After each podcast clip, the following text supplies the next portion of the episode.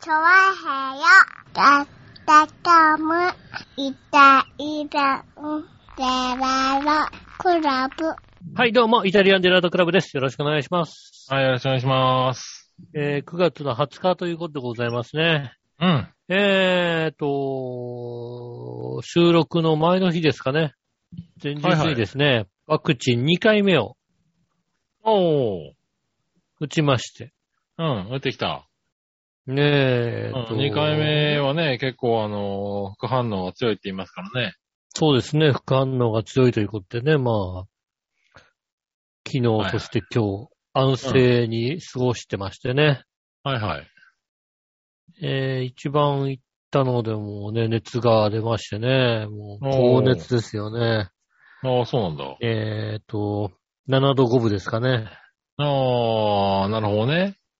うん。まあ、塩水だからね、君打ったのね。そうですね。塩水で7度5分だったら、それはそれでだったんで、うん結構上がった方だよね。多分ね。うん。そうですね。まあ、7度5分で、えっ、と、7度5分まで出たんで、一応ね、家にあった薬を飲みまして、ああ、なるほどね。事前にね。うん。そうですね。ねあの、現在6度5分ということでございましてね。おー、よかったじゃないですか、じゃあ。平熱でございますね。うんうん。うん。それはね、ええまあね、出ないに越したことないからね、副反応なんてね。すごくなんかこう、どれぐらい出るのかなと思って、こうね、はいはい。しょっちゅうね、脇の下にね、あの、体温計を挟んでは、うん。ね、見てみるものの、対して出ず。なるほど。で今日になってね、あの、ずいぶん腰も痛くなってきてね。ああ、はいはい。うん。やっぱね、あの、熱出ると関節出るからね、なんつって、やっぱ腰も痛えな、なんつってね。はいはい。で、結局、7度5分ですうね。ん。うん。まあでも、ただ腰が痛いんです関節とか腕がね、重いとか、そのぐらいのやつで終わる人もいるらしいからね。うん。ただ腰が痛いだけなんですね。なるほどね。とねまあ、。それはそれは良かったね。それで済んだならね。まあ。まあね、あの、ちょっとイタジェラを休めると思って喜んだんですけどね。はいはい。平熱戻っちゃった。平熱なんでね。うん。イタジェラも別に休むこともなく、うん。ねねえ、やまってあおりまね。すね。はいはい。まあ良かったですよね。それはね。そうですね、まあね、あの、高熱とかになってね、結構、うん。まあね、苦しむこのとは年だとね、一回熱出ると体力奪われますからね。そうそう。結構ね。で、ほんとひどい人はね、3日ぐらい続くとかっていう人もいますからね。出ないにこうしたことはないですよね。ううん。なのでまあね、無事、ん。うん。 2回目も終わりまして。はいはい。まあね、ファイザーなんで、あと1週間ぐらい経つと、ワクチン的にはフル、フルワクチンみたいなことになるんでしょうね。ああ、ね、体の中で抗体がね、そうですしねっ。かりとできるのかなってとこでしょうけどね。うん。うん。まあね、そんな中ですよね。えっ、と、まはいはあ、昨日、今日と安静しにしてたんでね、うん。もうあんまりこう、見ないテレビとかをこうつけてましたからね。おうなかったちょうどや、ちょうどね、あのね、あの、あれでしたね、BS をつけてましたらですね、うん。はあの、カーリングの、いはい。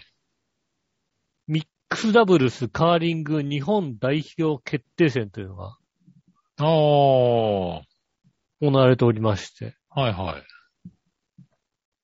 い。えっ、と、土日月ですかね、はいはい。やってましてね、うん。ただでか、ただでさえカーリングやってると見ちゃうのにね、うん。ミックスダブルってんずとね、もっと見ちゃうよね。 そうなんだ。別になんかミ、ミックスじゃなくてもまあ見ちゃうけどな。変わんない。そこは変わんねえな。うん。いや、ミックスダブルスがね、こうね、通常のカーリングとまたルールが違うんですよね。ああ、そうなんだ。うん。うん。あの、男女二人、まあ一人一人ですね。男性一人、女性一人うん。で行われてるんですけども、うん。で、ちょうど3チームが、あの、日本代表決定の候補になっておりまして、その3チームで争うわけですよ。うん。で、まあ、そのチームが、まあね、あの、ロコ・ソラーレの吉田選手と、男性は松村選手はいはい。のチームと、松村、えーと、谷田ペア。うん。で、この松村、谷田ペアの松村さんは、松村千秋さんは、この吉田、松村組が、と、松村と、あの、兄弟みたいなね。へえ。兄弟なんだけど、違うチームでやってうる。ん。えー、そうなんだ、あね。、と、もう一チームは武田武田チームでね。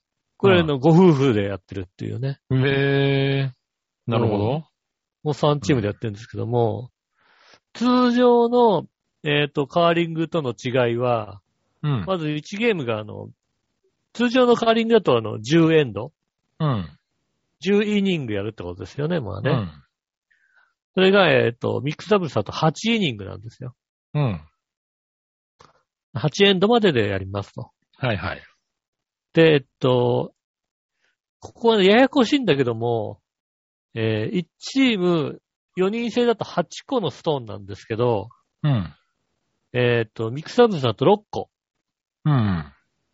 6個なんだけど、そのうち2個は、あ、そのうち1個。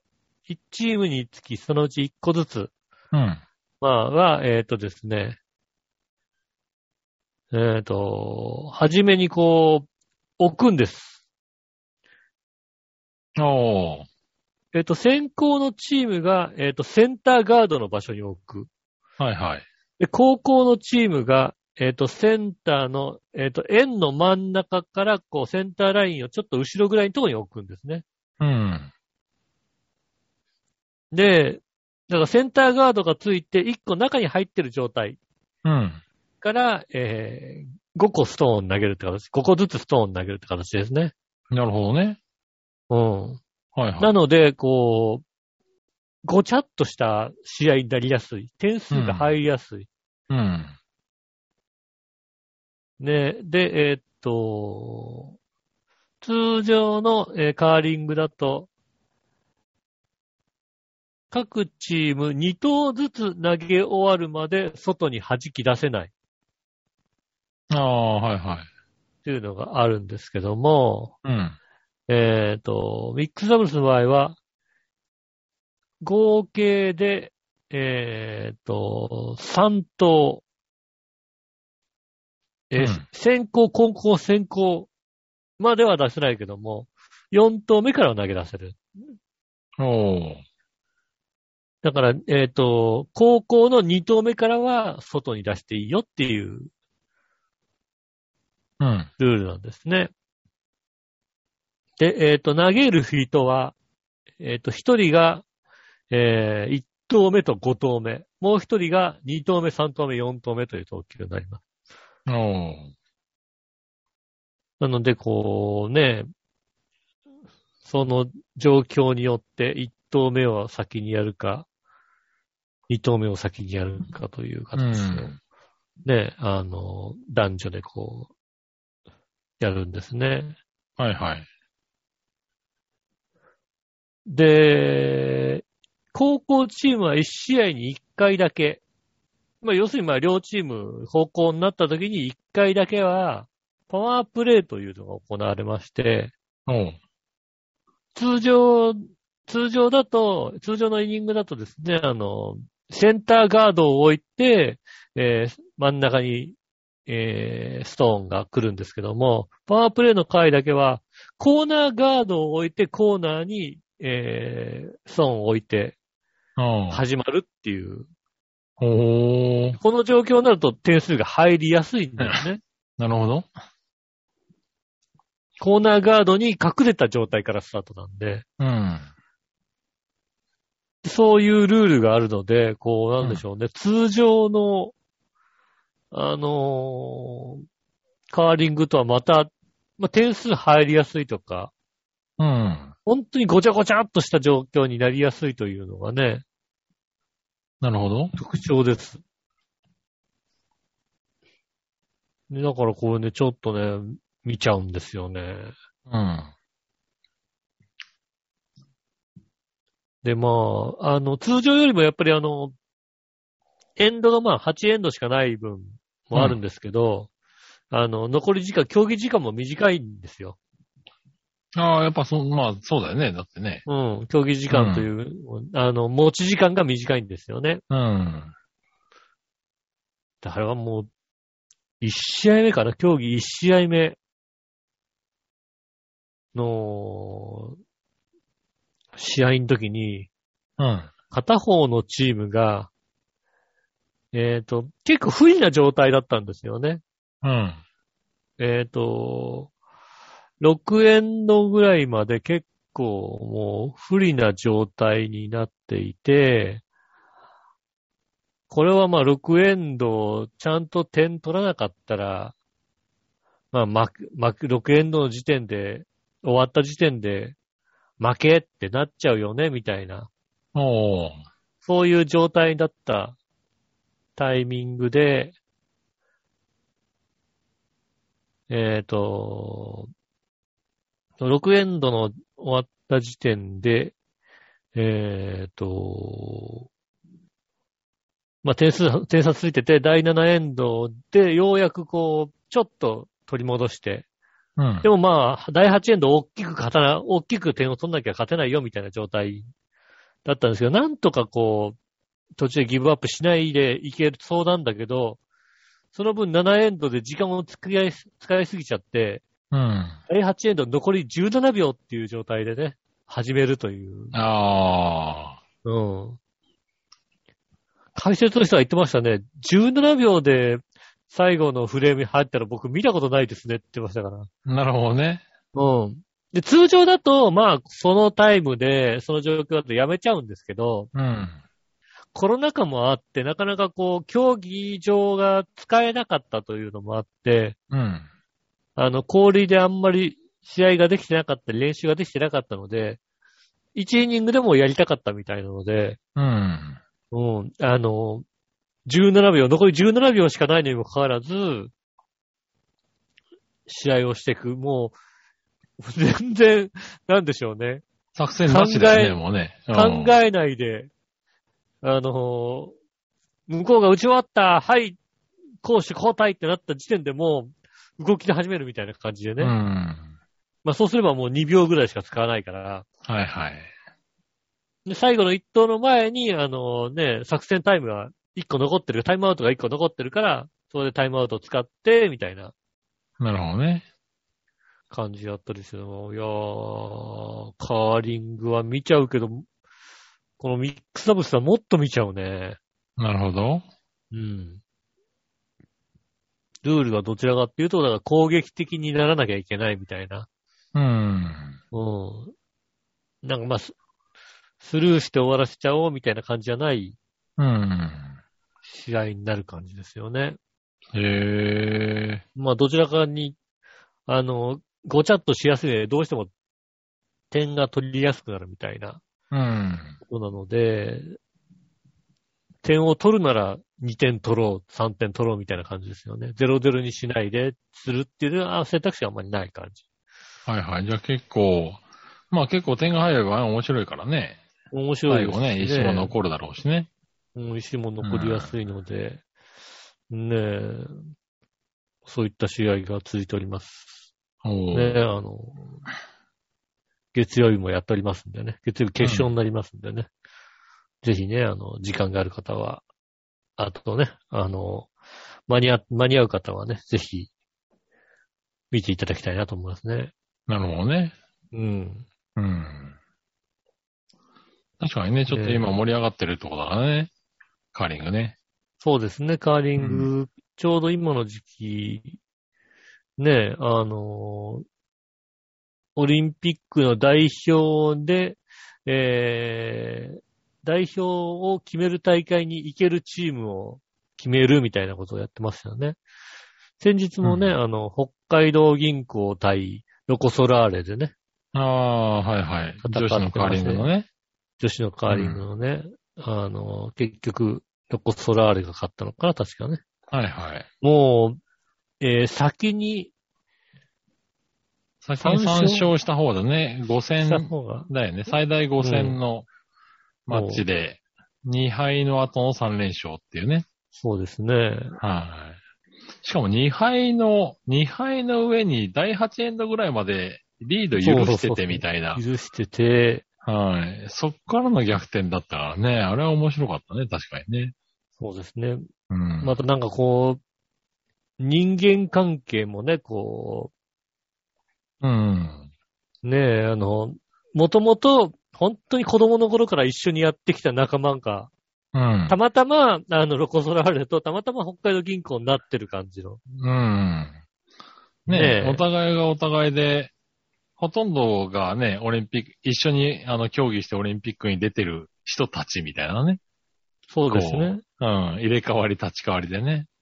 うん。ちょっと面白い体そ制うだでっすたね。よだね。からそう、人間関係もあるし、うん。ねえ。そう、それはね、もう、すごいですよね。まあね、そういうところが、あのね、見えてくると余計面白かったりもするし、試合としてもすごく面白い、うん。ね、あの、試合だったね、あれは確かに。うん。結構まあね、それニュースとかにも出たしね。うん。そうですね。あれで見たって人がいるだろうね。うん。うん。そうそう、それ見、それ見て、あ、あのーじゃあ、こっちも見てみようみたいな感じでね、どんどんどんどん、カーリングのこう、出てる人が、に詳しくなっていくと、うん。どんどん面白くなってきますからね。はいはい。うん。この、あ、この選手ここにも出てんだ。この、この選手いたんだみたいな感じのね。うん。うん。そうね。そう。なかなか面それ白はいよね。うん。確かね、こうん。う、面白いんですよね。調べてったらね、あところ高校出身の子たちのね、こう、うん。カーリングの、な本当に、そのチームでずっとやってたみたいなね、そういう仲間でやってったのは、選手権でこうね、戦うっていうのが一番うん。うん。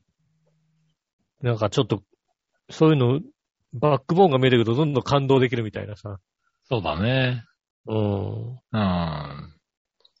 でそうだね。まだ、そうだ、カーリングはね、割と、あの、狭い世界だったりするからね、本当に、やってる選手同士が、ね、まあね。あのー、組んでたりっていうのは多いんだよね。なんか卓球もなんかね、あの、そういう話してたような気がしたけど。ああ、そう、卓球も割とそうですね。うん、割と狭い地域な。なんで、うん、ね、あの、元ペアだった同士が、相手とのペアでぶつかるとかってよくあるみたいな話をね、してましそうでたけすどね。ね。そういうのがうん。あるのでね。ね、そういう情報がね、今ね、ネットとかで検索できちゃうからね。そうそう、ネットとかでせん検索していろいろ見てると、ああ、そういうことになってたんだ、みたいなね。うん。なんか面白わかりいところもあるしね、そういうのを見ながら見るのも面白いかもしれないね。そうですね。見ていただきたいと思いますね。うん。ねえ。なるほど。じゃあテレビを見ながら、この3連休は、過ごしているわけだ。そうですね。テレビ見ながらゴロゴロ、ゴロゴ ロしましてね。うん。あとは特にこうね、あの、何もせず。はいはい。きっとイタジェラはないから別にフリートークも考えないでいいなと思って。 なんでないからなんだよ、そこが。何そがこがおかしいな、なんかな。ななんでなんで。うん。ないことはないだろ、別に。そうなのうん。熱が出たって、だって、ね、まあ一日出ちゃったらしょうがないけどさ。うん。ねうん。それはわかんないよね、だって。そうなのうんだってもう、もう、俺の中ではもうそん、そんな気持ちで、ああ、38と5分ぐらい出て、もう無理っすってなる予定だった。そうですね。うん。そなそうなるつもりだったんですよね。うん。残念ながらそうはならなかったんでね。うん。 それね、ちょっとね、あの、ああの、計算外だったなとは思ってますよ ね。計算外だね。まあ、いい計算外だからいいじゃないの。今うん。ねまあまあ、よ、よか、よかったのかな。うん。うん。ねねえ、そう、そういう感じでございますね。え。なるほどね。うん。ああ、そうですか。僕は、今日、えっ、と、日曜日にね、ちょっと出かける用事があって、うん。出かけたんですけど、はいはうん。 千葉の方にね、出かけたんですけれど、い。うん。いや、びっくりするぐらい人多かったね。なんだあろあ、う。人が、すごい多かった。え、コロナ前でもこんなに混むみたいなぐらい混んでたね。なんだろうね、この3連、3連休であれかな、土曜日が台風だっつんで、土曜日、みんな、こう、動かなかったから、節制した分、日曜日あーに出ちゃったのかね。びっくりするぐらい人いたね。そうかもしんないね。それはあるかもしんないね。こんなにいるかと思って、ちょっと引きながら帰ってきたよね、なんかね。ああ。確かに、まあ、金曜の夜に、うん。家の近所バイクで走ってたけども、車がすごく多かったから、はいはい。あ多いなとか、そういうのも感じましたね。だからうん動、人が動いてるのかなっていうのそはう、動いてんのかもしれないね、この3連休ね。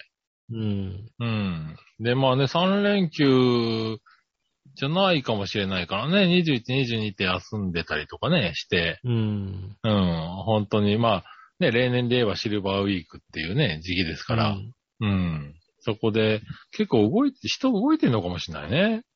そうだ、それはあるかもしれないですね。うん。ね、また怖いことに。うん。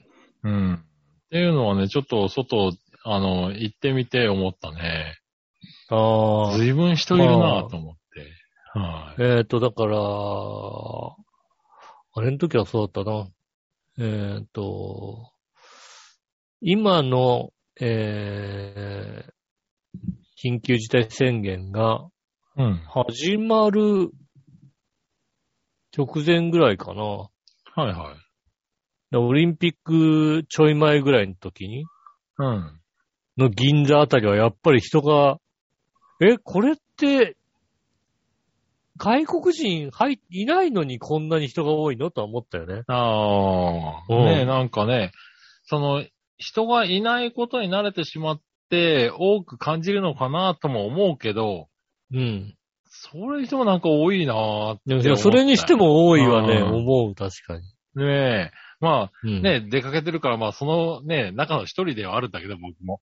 う。うんん、まあね、確かに ね。そうそう。でもね、なんか、あ、こんなにいるんだと思って、もうちょっと閑散としてるところに行くと思ってたから、まあまだ、ちょまっとあ、ねいい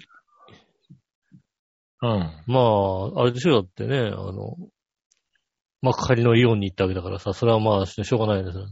ね、幕張のイオンは、あそこはね、あそうので、だだっ広いからね、うん。あそこはそんな密にはならないと思うわ。ねえ確かに広すぎうんる、あそこ。あそこあそこ広すぎる。ぎるよね、なんかね。広すぎる。さすがに。だからあれでし ょ、あの、なんとかソニックに行ったでしょだって。んなんとかソニックみたいなの行ったでしょやってんのかな、今な。やったよね、うんなんかね、土あそうなんだ土日でね、やってましたよね。うん。ねえ、なんか、だそういうのもはいやってるから、やってたんだったらそれでかもしれないけどね。うん。ええまあね、僕は、今回はだからララポートに行ったんですけれど、ええあ、ララポートは混んでるよ。すげえ混んでた。ララポートは混むよ。うん。いや、でもコロナになっいてや、一コロ番混むのナだはよ、だって。シショッピングセンター一番混んでるよ。いや、うんあの、コロナになってからこそ、このショッピングセンター混んでるよ。うそう。先、ん先月ぐらいに行った時は結構閑散としてたんだけどね。ああ、でもまあ、ちょっとさ、緩んだ時にさ、うん。ショッピングセンターはみんな行くからね。いや、もうすごかったね。お店とかもガンガン並んでたもんね。あまあね。うん。いや、びっくりした。あれはね。電車もまあだね、って結構、電車も4時過ぎぐらいの、4時前ぐらいかの電車に乗ったんだけど、あの、座れなかったからね。下りで。まうあ、あん。あ、まあ、それは、そうそう。だかだからら、なんか絶対結構乗ってんなと思ってね。行きたかったんですね、じゃあね。そうそう。なんかみんな結構出か、出かけてんだなんて思いながらね、見てましたけど。うん。ね、いつもがどんなもんなのかは、ちょっとね、あんまりわかんないんだけど。うん。そうそう。き今日久しぶりに出てみたら、うん。全然混んでてびっくりしたね。まあ、まあ、まあショッピングモールはちょっと油断した時のショッピングセンターが多分一番混んでるね。ああ。確かに。それは言えてますよね。ねえ。なかなか。まあまあね、あの、安全とは言えないですけども、うん。あの、ワクチンがしっかり打たれていて、うんマスクをした状態で、なんかね、ペラペラ喋ってなければ、うん。まあ、そんなにこう、危険かって言われると、まあね、それはそれでまあ、経済を回さなきゃいけないというのもあるからね。まあね。うん。うん。ちょっとね、うん、あの、ね行ってきましたけれど、うーん、人多かったなぁうん、ちょっとね、ちょっとまあ自分の中でも油断した感じだったね。うん。まあね、あれですもんね、あの、赤ちゃん本舗に行ったんでしょうからね、本当に ね。まあまあ、赤ちゃん本舗にも行きましたけど、確かに ね。行った、ええ行きます。行ったんですね。まあ、あ行きそますこの赤ちゃんも広い広いからねう。んあそこ広いからね、しかもね、触れるおもちゃが多いからね、うんお子様は喜ぶんだよね。ああ、なるほどね。そうそうそうそう。ねえ。まあ基本的には、あの、枕のメンテに行ったんですけれど、ああ、はそういや枕が、い。ええ自分あれでしたっけ枕。だから、はい、枕で、あの、ちょっとなんかあの、この枕使ってるとおじさん臭くなってくんだけど、つってこう言ったわけだよね、多分ね。ああ、そうそうそうそうそう。それね。うん、それもね、あの、本当にそう言うとね、あれなんだよね、除菌してくれんだよね、あそこね。ああ、うんいい、いいとこですね。そうなのよ。除菌し、しかも今コロナ禍だから、特になんか、こう、除菌とかを、あの、平日だと無料でやってくれたりなんかしてね。うん。うん。なんか知らないけど、この、この枕あれなんかおじさんみたいな匂いがするんだけど、なんでこれうん。僕言うんでしょうん、と、あれだね、うーん、あれだね、あなたの匂いだねってばっさり言われてね。うん、そうですよねもう免停される方とも5年付き合っちゃってるからね、もうね。ああ、うん。うんうん。それ頭の匂いとか言われちゃう、ああ、自分のにレバレちゃうんだね、じゃあちね。ゃうね。うん、バレちゃうね。もうね、そそううなんだよそうね。もう5年、6年目かな。もううん。うん、枕をね、使ってますけれど。ね、なるほど友達のね、土屋くんがね、あの、うんずっと気にしてたらしく、今回購入しましてね。ああ、はい枕を、なんかまあおすすめしてたからね。そう、おすすめしてたんでね。うん。だからちょっと買ってみよう。なんか枕がどうにもならなくなったんで買ってみたいということでね、あおのすすめいたしまして。まあね、睡眠にね、使うお金がね、どんどんね、高くなってきますからね、やっぱりね。そうですね。で、どんでどもんね寝れなくなってくるんだよね。お店のそう、お店の人にも聞いたんだけどね、本当にうん今すごい売れてるらしいですね。枕が。あうん、枕つが寝具あはいはいはやっぱ旅行に行けない分、そういうとこに力、あのー、お金を使おうって人が増えてきてるんだろうね、多分ね。い。なるほどね。うん。まあそれは言って。たね。はそうですね。まあね、あの、私はもう、この、この5年ぐらい床で寝てるんで、なんとも言えないですけどね。い。うん。うん。残念ながらね、あの、あれですね、まあねえーっと、無印良品で売ってるね、あうのん人をダメにするね、えークッションでね、ああ、もう枕じゃねえじゃねえか。あれで寝てますからね、あれで床で寝てますからね、ずっとね。うん。うん。なるほどね。この5年ぐらい寝てるんですけども、うん。それは体痛い。それ、それじゃねえか、腰が痛くなったの。そうですね、うん。あの、ここ最近ね、あの、コロナで、緊急事態宣言の時にね、あの、あれですね、職場に通うのに、定期券がないもんですからね、うん。まあ、定期作るほどではないので、週半分ぐらいしか行かないので、うん。なので、そうすると、あの、泊まった方が安いわけじゃないけども、泊まっても別にそんなにこう大して変わんないから、うん。銀座に泊まるようになっちゃってんですね。うん。そうすると、まあ、あの、ベッドで寝るようになったんですよ。うん。 まあ、ホテルで、ホテルに泊 まってわざわざ床に寝ることはないのでね。まあな。うん。うん。ね、ベッドで寝るようになってね。あ、ベッド寝やすいなと思いましたよね。 そりゃそうだな。うん。うん。あ、ベッド寝やすいなと思い始めたんで、ううん。まあ、ベッドもいいなということは思いますよ、確かにね。ん。なるほどね。うん。うん。そうそう。まあね、寝具は大切だからね。そうですね。うん。なかなかね。 あのね、特に枕なんかは結構ね、うん変わると寝れないって人もいますからね。ああ、まあ、ありますよね。高さとかうんね。。そううそう。ん。俺特にそういうのないんだけどね。うん。ああ。ないんだけど、いなんかいいやつ買っちゃったよね、なんかね。うん。今、あれですね、あのーよく宣伝してるの、ブレインスリープピローですかね。ああ、はいはうい。ん。あの、スタンフォード式最高の睡眠と、の、っていう本から出た、うん。できた枕。頭を冷やすことによって、あのーいい睡眠が取れるというはいはい。のが今ね、あのー話題になってますよね。うん。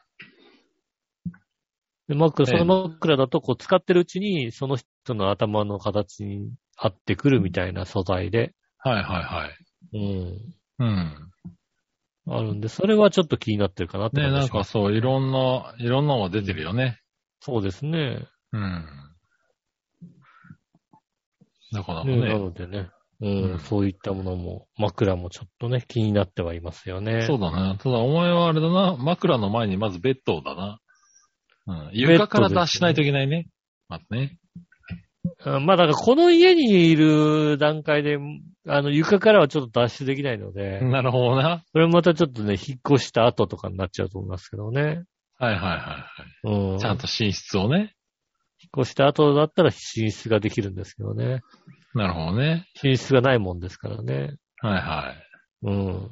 まだま床でだ寝、ており。 人をダメにする。そうですね。うん。人をダメにするソソファーでね。うん。だけで寝てるわけだ。ソファーだけで寝てますね。あとなるほど床。ね。はいはい。うん。で冬場のね、あの、ホットカーペット。うん。うん。寝てる感じですね。なるほどね。そそれだとねらやっぱね質が良くないわな。そら、ですがね、睡眠の質そら腰が、痛くなるわな。うん、睡眠の質が良くない。うん。うん。そらそうだ。しょうがない。のでね、あの、うん新しい家になったら、ちゃんとしたベッド買って、ちゃんとした枕買おうかなと思ってますね。ああ、なるほどね。ああ、うんまあでもいいんじゃないですかね、そういうのはね。ええなかこなこだかっね。て、俺ずっと簡易ベッドなんで、俺。まず、ああ。なるほどな。ま、うんまあうんどベッド買えばいいじゃないって感じだけどね。うん。まずだから、えー俺小学校3年の時から、うん。ベッドを使ってるけど、うん。、えーっと、その小学校3年の時からベッド、一番初めのベッドが、親戚のおじさんからもらったベッドで、なんでしょうね。割と体重のある方だったんで、こう、変な癖がついていて なるほどな。うん。なんかボコボコしてるベッドだったんですよね。うん。で、その後に使ったのが、あの、ロフトベッドみたいなやつで、うん。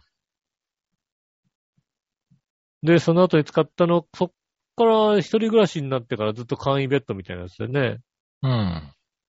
うん。あの、ちゃんとしたマットレスみたいのはないよね。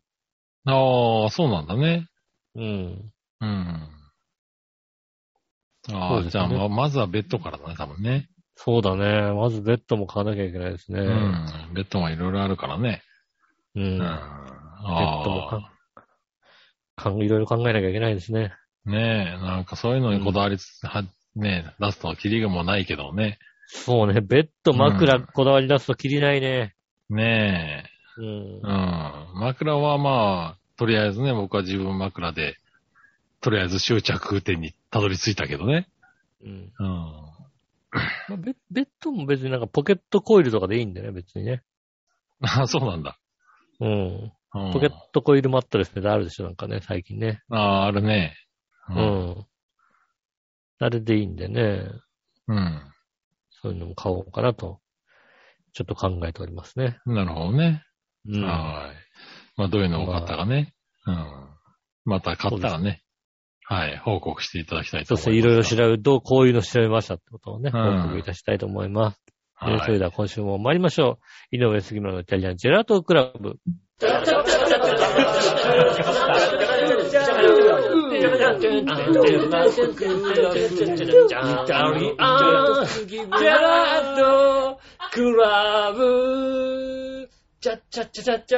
改めまして、こんにちは、井上翔です。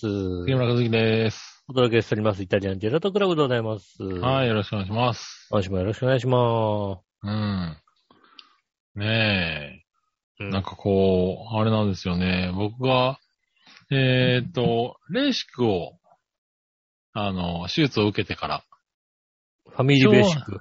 はい、レーシックっつってなる。ああ、ベベーシック。ベーシックじゃない、レーシックの手術ってなんだ、これ。うん。うん、ず、ずいぶんなんか古い言語を使ってるなと思って。うん。レーシックのね、手術を受けてから、ちょうど2ヶ月ちょっと経ちまして、2ヶ月ぐらいかな。うん。うん。だいぶ落ち着いてきたんですけどね。おーなるほ今ど。だいたい視力1.2ぐらいなのかな ?1.2 から1.0ぐらい。う。うんん。に落ち着いてきて、ええあの、すごくね、し視界は良好なんですけれどね。ああ、の、一度2.0強ぐらいに上がっちゃってるじゃないそう、うんなんかね、徐々にこう見えなくなってくる自分がね、なんかすごい不安だっていうね。ああ、確かにね、ちょっと上がった分ね。う2.0ん、そう上がった分ね。そうそうそぐう。らいだもんね。いやでもね、そう。あの、マックス上がってる時には、完全に2.0以上あったからね。また遠ければ遠いほどよく見えるみたいなさ。うん。そうだね、あの、のがあっちょてっとね、あの、温泉地とか行きたいとこですよね。うん、温泉地行っても別に何の得もないけどな、別にな。あそう、そうですね。別にな、何あるわけじゃないですけどね、確かに。うんいや、でもね、なんかそれが落ち着いてきて、今1.2ぐらい。で、あの、まあ、その頃と考えてみると確かに視力は、まあ、うん落ちたって言えば落ちた、落ちたになるのかな落ち着いてきてね。うん1.2ぐらいで、でもなんか一回見えちゃってるからさ、なんかちょっとぼやけたような気分になるんだけど、うん、そうですね。でもなんか考えてみると、あの、目の疲れもだいぶ減ってるんだよね。良すぎるとね。うん、良すぎるとやっ疲ぱれるから疲れてたんだろうね。で、うん悪すぎるてもやっぱり疲れるんだよね、きっとね。うん、そうですねん。だから今の具合ってやっぱほんとちょうどいい具合みたいで、目の疲れがだいぶ、あれだね、良くなってきてる感じはするそれね。はいいですね。うんうん。で、なんかもう人間なんだろう、悪いことはどんどん忘れるんだろうね。見えなかった頃っていうのが全然よく思い出せないっていうね。うん、ああ、そう、なんか遠くを見てて、あの、まあ、普通に読んでるんだけど、俺これ多分今まで見えなかったよな、あれなって思うんだけど、ああ、なるほどね。どう見えなかったかがよくわからないみたいなね。うん。うん。で、例えばなんか老眼鏡をかけると、近くはよく見えて、遠くがちょっとぼやけるんだけど、うんもうストレスしかないんだよね。でもよく考えてみると、あの、手術前はこれより見えてなかったはずだと思うんだけどね。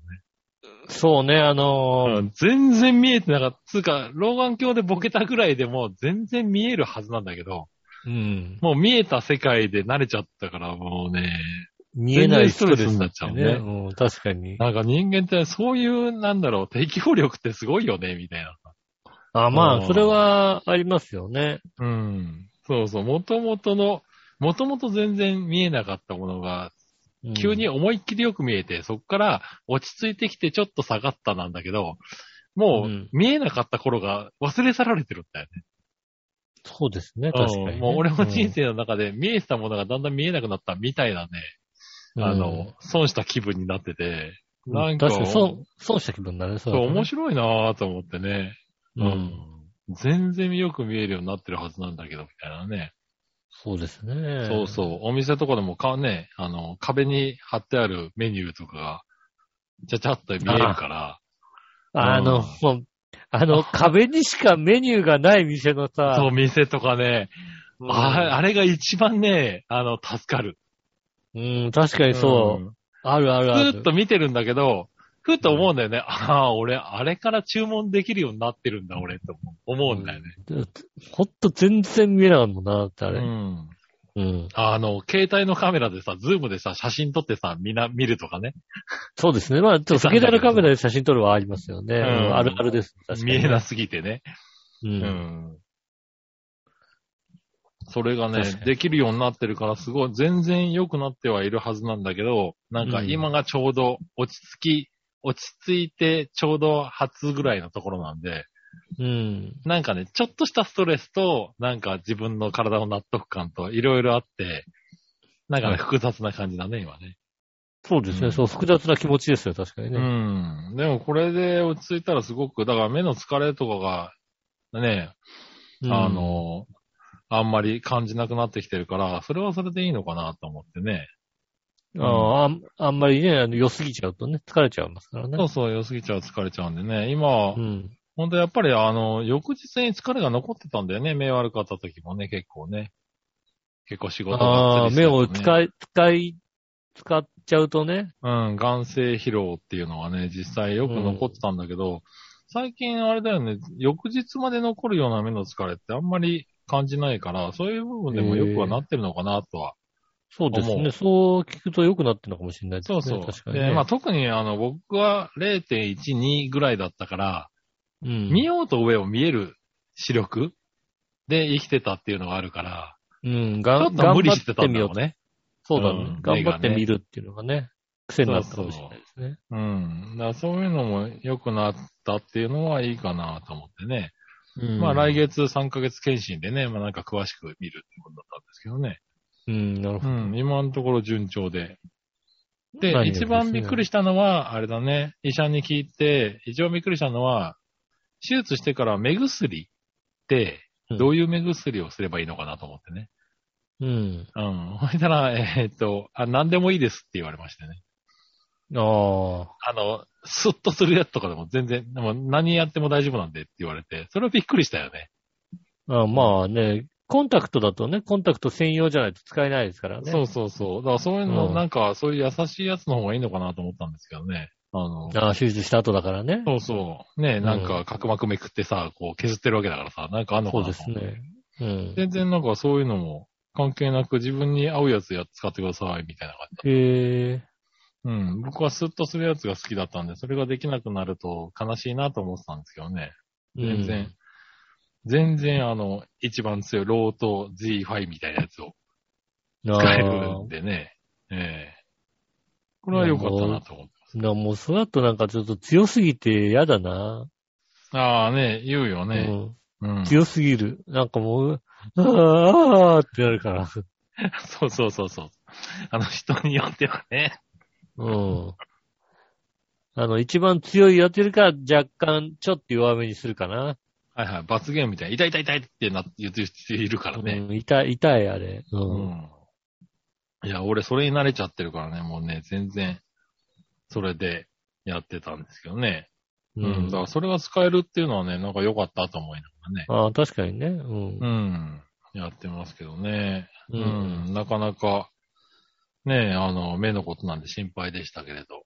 うん。だいぶ落ち着いて、よかったですねう。ん。だから強く出た時のあの老眼も、あの、老眼も強く出てたんだけど、そこもね、だんだん戻ってきてて。ああ、徐々に良くなってきん。た。やっぱな。りなんか医者ってすごいなって感じだよね。そうですね。老眼も微妙に相殺する程度にやってみますみたいなのが、う。うんん、ほんとできんだなと思ってね。なるほどう。んそう、だからもうけ、ちゃんとコンピューターで計算できるようになったんですでよきるようにね。なったんだろうね。昔はね、それをこうね、微妙に削っ、あの、人のね、こう、ね、能力でやったんですけどね。コンピューターでピッピねッピッそうってそう入れそるうと。そう。もしくはもう、一律このぐらい削れば、あの、見えるよ、2.0は見えるようになりますからみたいな。うん。やつそんなだったん感だじろうですよね。うん。うん。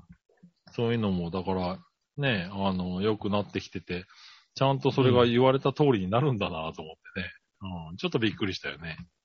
ああ、でもまあね、うん。私の顔のこう痺れもね、あの、確かに徐々に徐々に、ああ、戻ってきてるんだ。まあ戻ってきますよね。うん。まだ、まだ若干残ってるけど、うん。いや、だからそういうとこもなんか人間のね、体の神秘だよね、なんかね。うん。一回神経切れちゃったところでもね、戻ってくるっつうんだからね。こうなってきますからっていうのをね、ああ、そうなん、そうなんだなぁと思って。そうね、期間がちゃんね、とまあ1ヶ月から3ヶ月とか言われるとなんかね、ちょっと不安になるもんだけどね。うん。うん。ちゃんとね、なってくるんだなと思って。そうですうよん。ね。そうそう。なんかね、まだまだ不安だったんですけど、やっとね、なんか不安がと取れてきたかなって感じだね。うん。自分の視力に慣れてきた感じがするね。よす、良すぎたからね、今までね。確かにねそうそう。そう。ちょうどうん1.2ぐらいなのかなって感じかな。うん。うんうん。になってますけどね。うん。ですか確かにね。それはあるかもしれないですね。はい。ねえ、そしたら、そうだ。普通歌行こうかね。はい。うん。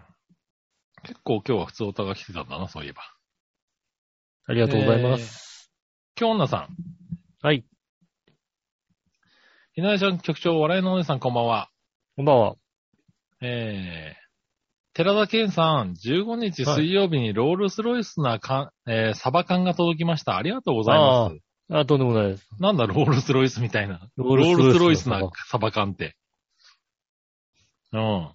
ちょっといいやつですよね、多分ね不。在表の送る主の名前に一瞬誰となりましたが、うんあ、本当に送ってくれてはると玄関先でジタバタしました。誰にも見られていませんが、まるで不審者でした。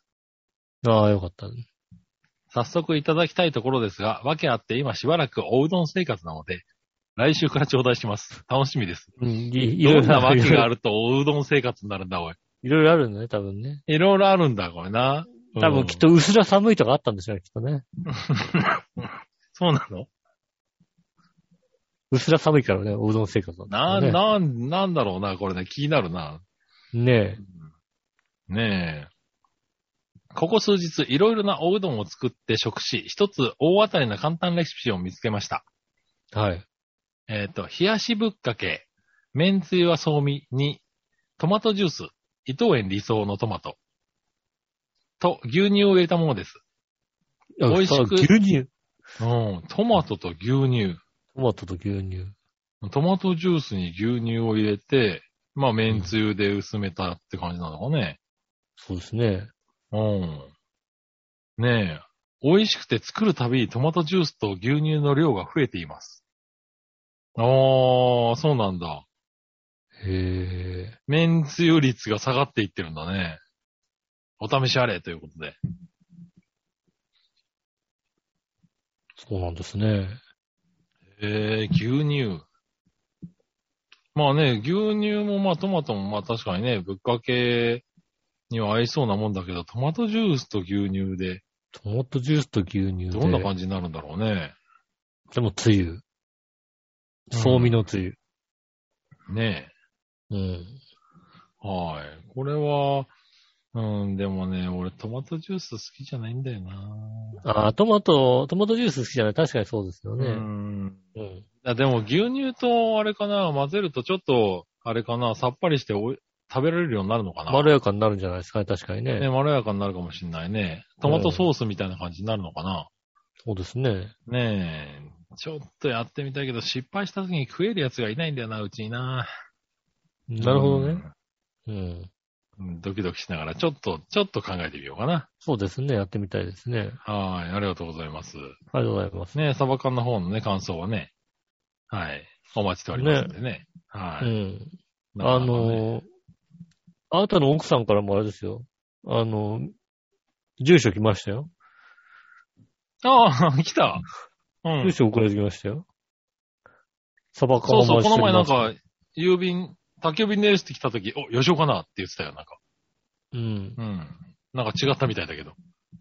うん。あのー、だから、あの、杉村さんに、あの、LINEPay で、あの、お金送るんで、うん。買うあのの、俺が。うん。あの、あれですね。あの、美味しいサバ缶、あの、トップバリューってサバ缶があるんで、それ買ってって言 って渡してください。なるほどな。うん。ああ、トップバリューな。トップバリューっていうね。トップバリューはいい商品ですよ。はそうい。ですよね。うんいい商品だと思います。うん。はトップバリューのベストプライスの方のね、サバ缶がありますんで ね。い。なるんだね。ええあああー、わかかりました。じゃあね、これを聞かれる前に、あの、うんちゃんと渡しておきますわ。そうね。あの、150円を送るんでね。なるほどね。150円なんだね。 150円なんでね。買って渡しといてくださいね。ねえ。じゃあ用意しましょう。ねえ、ありがとうございました。ありがとうございます。えー、続いて、ねえ、うん小原茂久さありがとうございます。ん、えー、局長吉野さん、我の姉さん、土井まさるさん、16分割で聞いています。 ああ、16分当割、時式でヒントでピントですうん、懐かしいね。ね。さて、先々週の放送で、冒頭でクロマティのお話をされてましたね。多分。ああクロマティの話あクロマティの話した全先く々週記憶にない。俺も記憶ないなクロマティの何の話したんだろ何の話をしたんだうねえ。もう全然覚えてないけど、まあしたんでしょうね。したんですよね、きっとね。は。い。実は自分から言うのも良くないのですが、私はクロマティさんと誕生日が一緒です。別に自分から言っていいんじゃないですかう。ん。いや、いいじゃんね。それだけでなく、父はその前日でベン・ウィー・キングさんと一緒です。うん。うん。お二人の誕生日は誰かと一緒だったりしますかではでは、おっかさーんということでいただきましたね。ああ。ああ、そうなんだ。クロマティの誕生日なんて全然よくわからないけども。そうですね、確かに。うん。クロマティの誕生日ね。はい。ねえ、クロまあマティのね誕、生日。でもなんかみんな、そういう有名なし、誰かと一緒みたいなのってみんななんか知ってるよね、自分の誕生日って。知ってますね、大体ね。ねえ。うん。俺なんか、番組でもなんかい何度か教えてもらったような気がするけど、それでもなんかもう覚えてないもんな。自分の誕生日の有名人。同じ誕生日の有名人っうん。てことですか。そうそう。だから、あんまり興味ないんだよな。うん。あ同じ誕生日の人ってことそうそうそうそう。なんかね、何なんかで教えてもらったような気がするんだけどね、誰だったかな。うん。でもそんな感じですよ、僕は。ああ。えっ、ー、と、じゃあ、1月6日、はいはあ、誕生日。あ、杉村春子先生がね、誕生日ですね。い。ああ、そうなんだ。杉村春子、女優のね、杉村春子先あ生。あはいはいはいはい。あそれはなんかあれだね、なんかあれ。ああ、えっ、と、野口二郎ですね。野口二郎。うん、プロ野球選手ですね。あ、そうなの。うん、もう初めて聞いた名前ですうね。確かにねん。全然知らない。八千草薫さんですね。ああ、はいはいはい。えー、もうとちょっと、もうちょっとこうなんか、中畑清。いない中あ畑あ、清。中畑清って1月6日なの。そうですね、1月6日ですね。へえ、ああ、それは嬉しいけど、まだだな、なんか国民の7割ぐらいが知ってるような人っていないのかな。堀井雄ああ、堀井雄二か。二。堀井雄二7割ぐらい知ってるかな。うん。チャゲ。ああ、チチャャゲゲねアンダース。かね。チャゲ7割ぐらい知ってるから、確かにな。うん。うん。えー大場久美子。はいはいはい。なんかさ、こう、なんだろう。みんな、こう、生きてらっしゃるよね、もう、まだね。うん。こうなんだ、歴史の偉人的な人はいないの、なんか。歴史の偉人的なもの。うん。あ、リチャード2世がいますよね。リチャード2世何にした人 よ。ジャンヌ・ダルク。あ、ジョンヌ・ダルクなんだ。ジャンヌ・ジダョルンク。ヌ・ダルクは、まあ、歴史的偉人なんのか偉人か。うん。あ1月6日。日なの。 1月6日ですね。へえ。ああ、ねまあまあまあ、じゃあ、それでいいか。いいですかあとなんか、あとまだまだたくさんもう、有名人。ああ、もうじゃあもう、やっぱりさ、いう、プロ野球選手で、プロ野球選手とかのさ、うん。ね、同じ誕生日でもうね、あ、この人なんだっていうさ、もう国民的英雄な感じの人出した方がいい感じがするよね。えー、真中光。うーん、いや、わかるけどさ。うん。わかるけど、うん。なんですか野球好きでもちょっとさ、うんってなる人じゃん、それだと。ああ、えーっと、亀田大輝がいますね。ああ、なるほどね。うーん。はい。まあ、つっえーても、ま言うてもまあ、小原さんもね、クロマティだからさ、あ、うんう。ん。まあ、いいんだけど、俺も気を、あのね、あの、中畑で。 あ、あの、歌手の辻彩乃がいますね。辻彩の、うん。なんか、なんか、いや、パッとしないって言ったら怒られるな。なんですかうん。いやいやいやいやいや、文句ね、が。いいですけれど、別に。うう。ん。そうですえーとか。本当にね、全体的にね、こうね、パッとする感じの人があとはいないですね。こう、うん、小粒つったら怒られるんだろうけどさ。うん。なんか小粒あだのね。な。小粒ですね。うん。1月小6日生ま粒でれ。すね。ももうちょっと頑張ろうな。1月6日生まれ。そうですね。小粒でしたね。うん。うん。なるほどね。私の誕日生日はね、だってね、はいはい。ご存知。ご存知で、あああの、あの、世界の三大革命家、うん。ね、私、そしてチェ・ゲバラ、ね、お同じ誕生日ですから。 私も一応入るんだ、それね。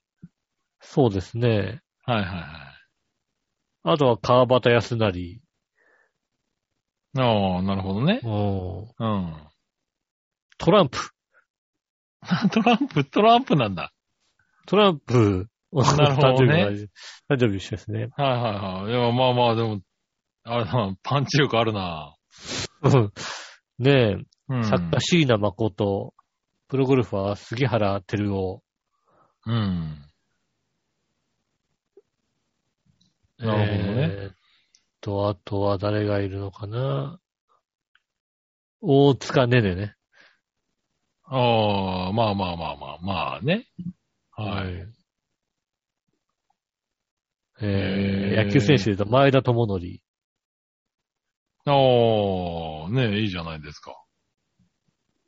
うん。あ、俺、あこれでいいじゃないですかって言ったら、あれかな、怒られるのかな大丈夫かな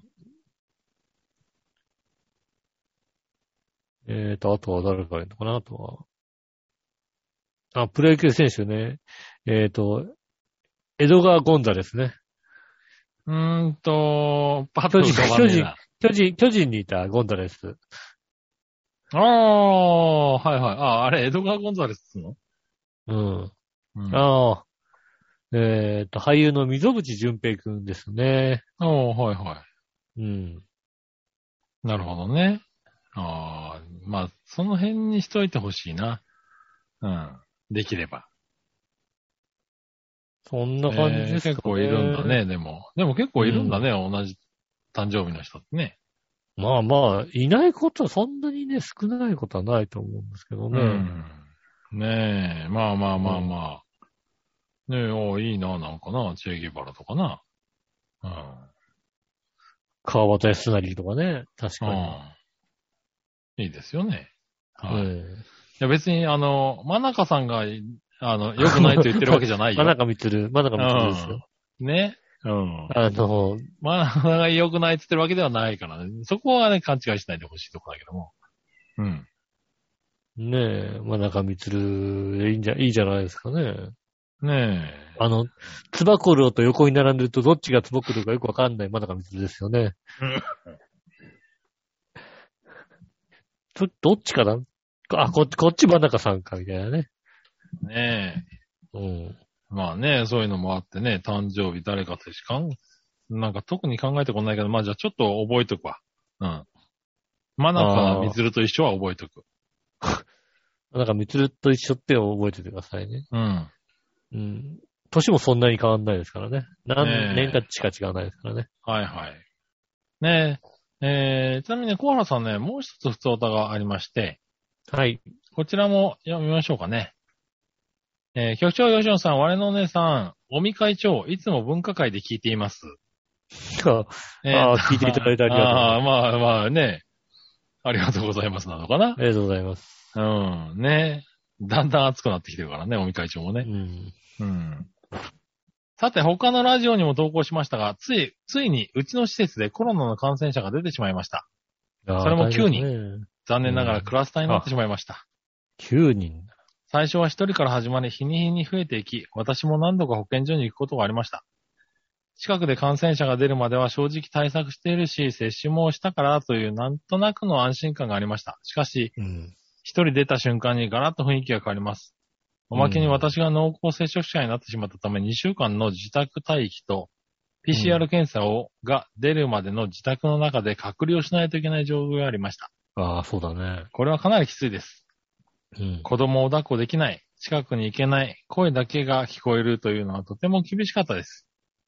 ほはい。でも結果は陰性だったので、今は引き続き自宅待機をしながら、まずは事態の収束後に努めています。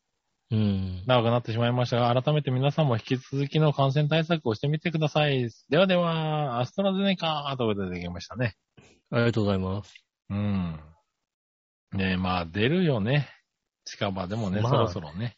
うん。うで、ん。本当に一つの施設で出たら、まあ、濃厚接触者にななって、しかもね、あの、ワクチン接種してなかったらもう、もう、必ずかかるみたいなとこありますからね、本当うにね。ん。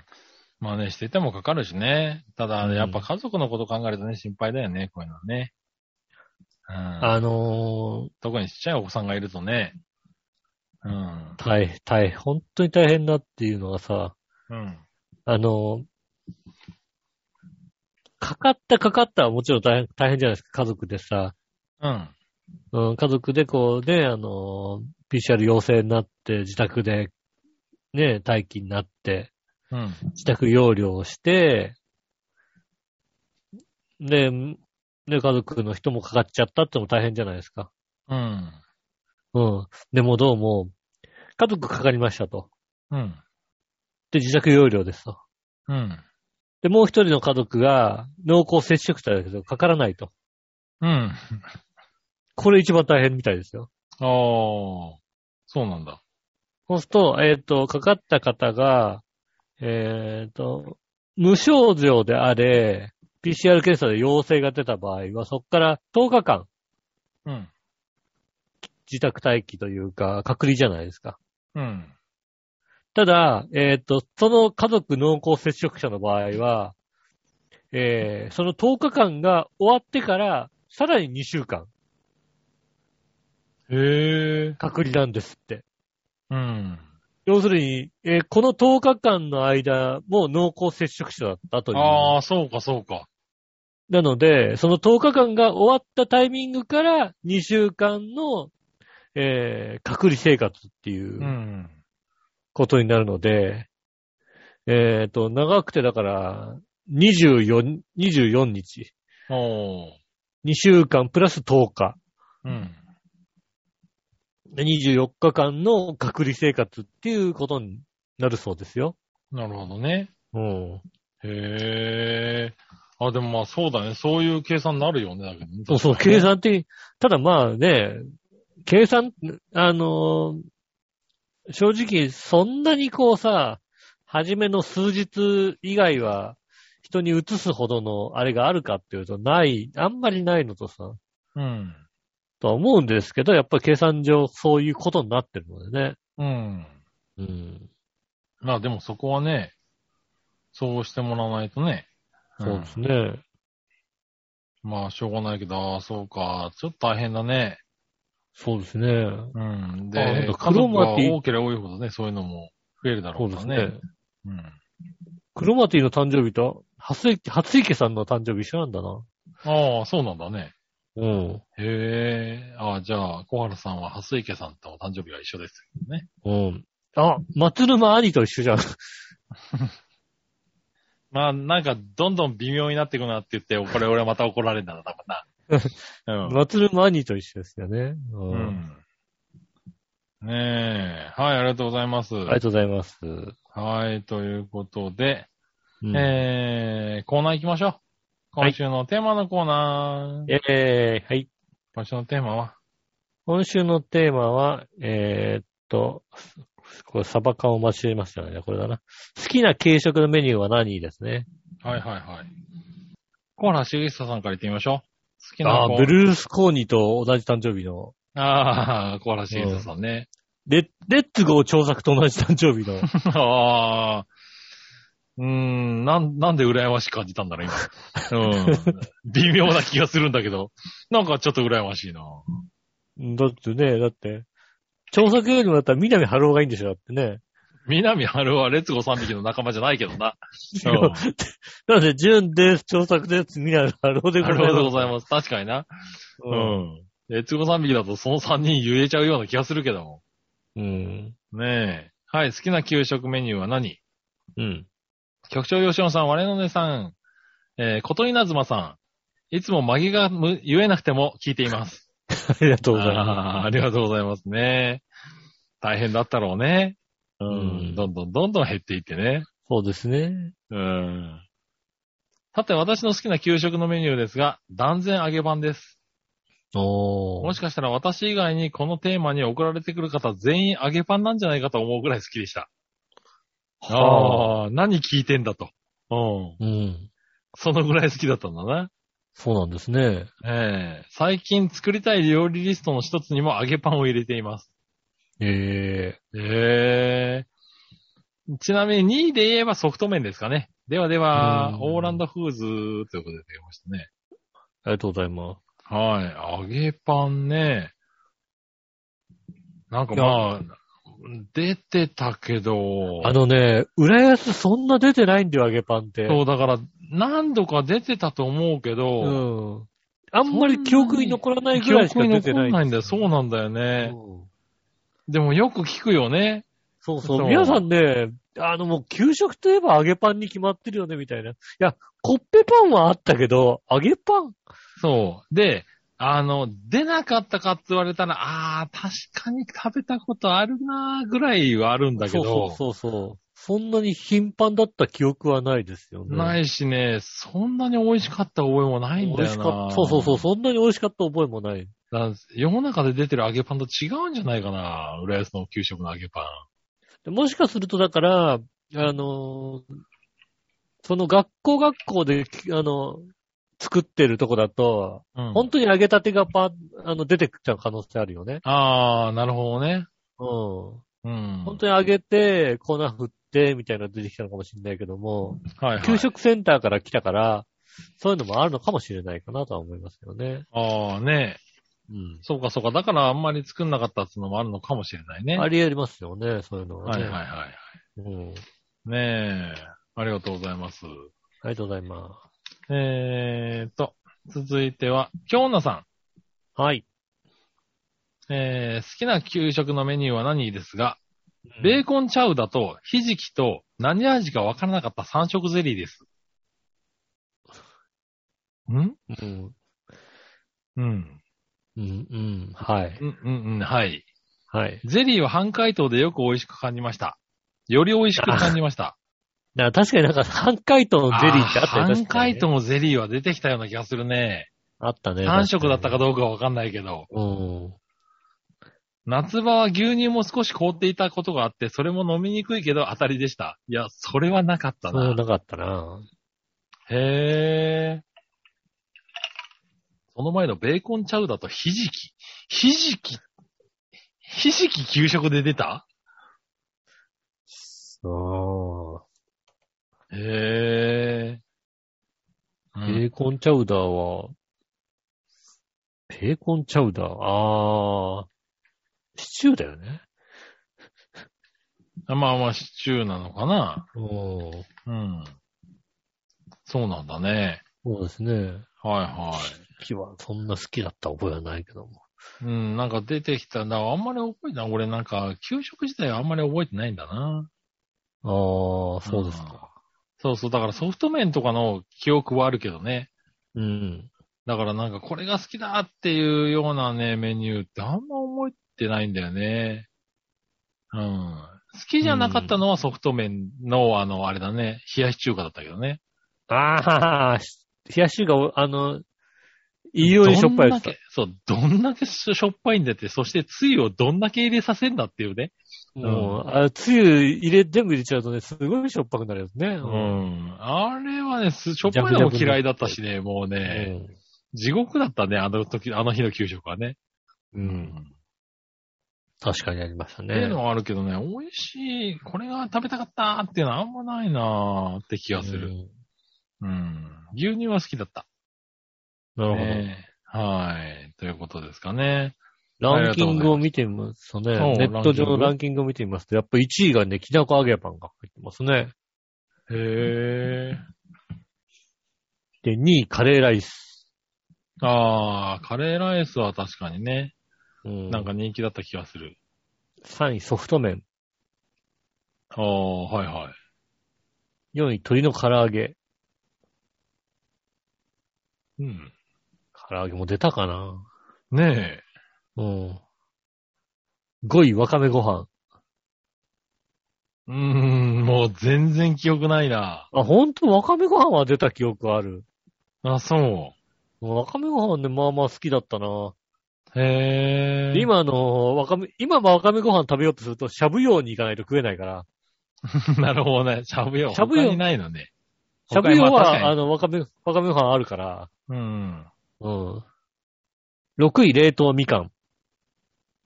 ああ、冷凍みかんは確かになんか好きだった気がするな。うん。揚7位、揚げ餃子。揚げ餃子げ餃子。へえ。 ?8 位、焼きそば。ああ、焼きそばね。うん。うん。 9位、手巻き寿司。手巻き寿司手巻き寿司ってなんだうん。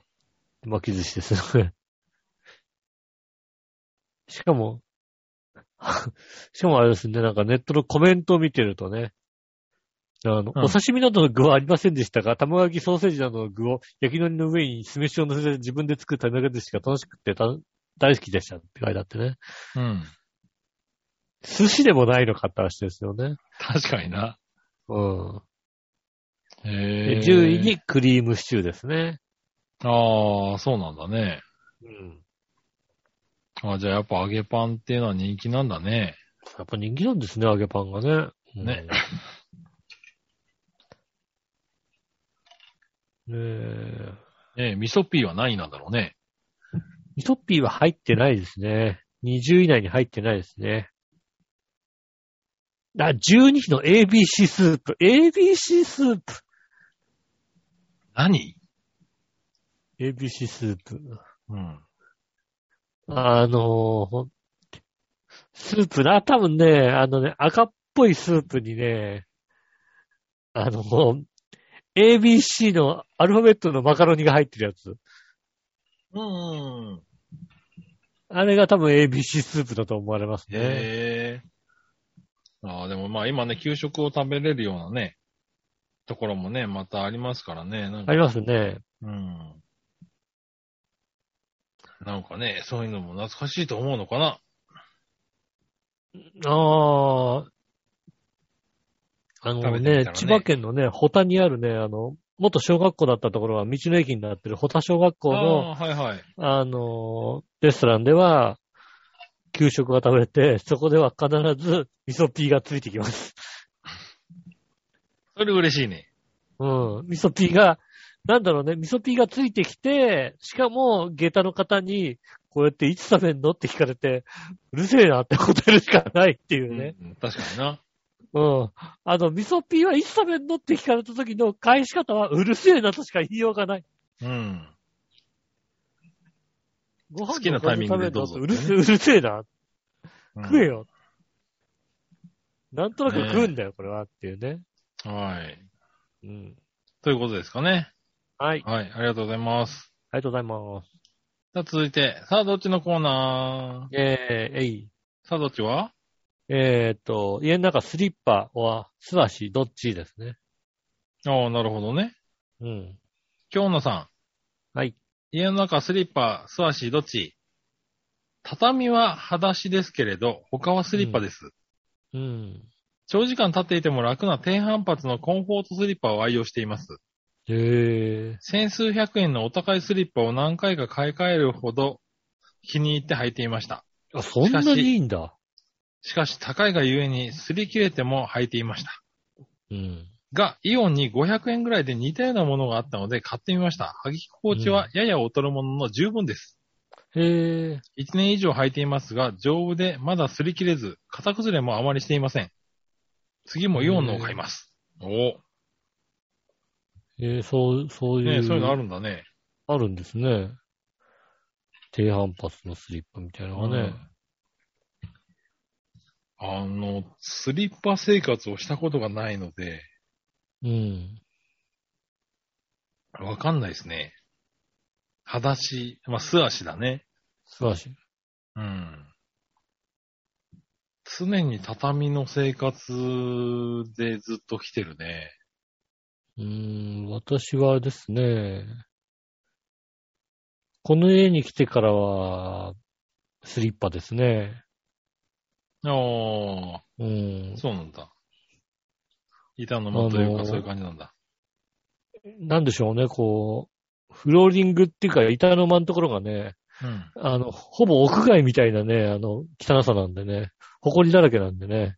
ああ、なるほどね。うん安足全がのため汚にくみたいな。うん。足が汚くなるんで、それはそれはあのスリッパを履きますね。うん。うん。そうなんですね。そうですね。ねえ、ああ、そうですか。ねえ、えっとね、メールはね、以上ですかね。はい、ありがとうございます。はい。えー、以上ですね。えー皆さんからメール、えー来週も募集しております。えーメールはす宛先ですが、えーと、チャーフェイのホームページ一番上のお便りからですね、メールフォームに飛びますので、そちらの方から送ってくださいませ。直接メールも送れます。メールアドレス、チャーフェイ、アットマークチャーフェイ .com です。写真の添付等ありましたら、そちらから送ってくださいませ。よろしくお願いします。えー、イタジェラの、えー公式の LINE ございますんで、イタジラツイッターの一番上のところからですね、お友達登録ができますんで、そちらの方もぜひよろしくお願いします。以上ですかね。はい。この、あらゆるしなやかソフトスリッパかな、きっとな。なのかなうん。うん。イオン行ってみてこないとな。ああ、そうなんだね。うん。ああ、スリッパを使うものとしてはね。そういういいスリッパがあるっていうことはうね。ん。うん。確かに500円だっつうんだからね。 500円ぐらいでね、いいスリッパだって言われたら、うん。確かにね。あーそれは行きたくなるわな、確かにな。欲しくなりますんでねう。ん。うん。ぜひ、ちょっとイオン行って、うん。見てこなきゃなと思いますね。はい、見て、見てくださうん。ねえ、い。はい。そんなとこですかね。はい。ということでね、今週もありがとうございました。今週もありがとうございました。皆さん来週もぜひお聞きくださいませ。よろしくお願いします。お会いいた私、井上翔と。杉村和樹でした。それではまた来週。さよなら。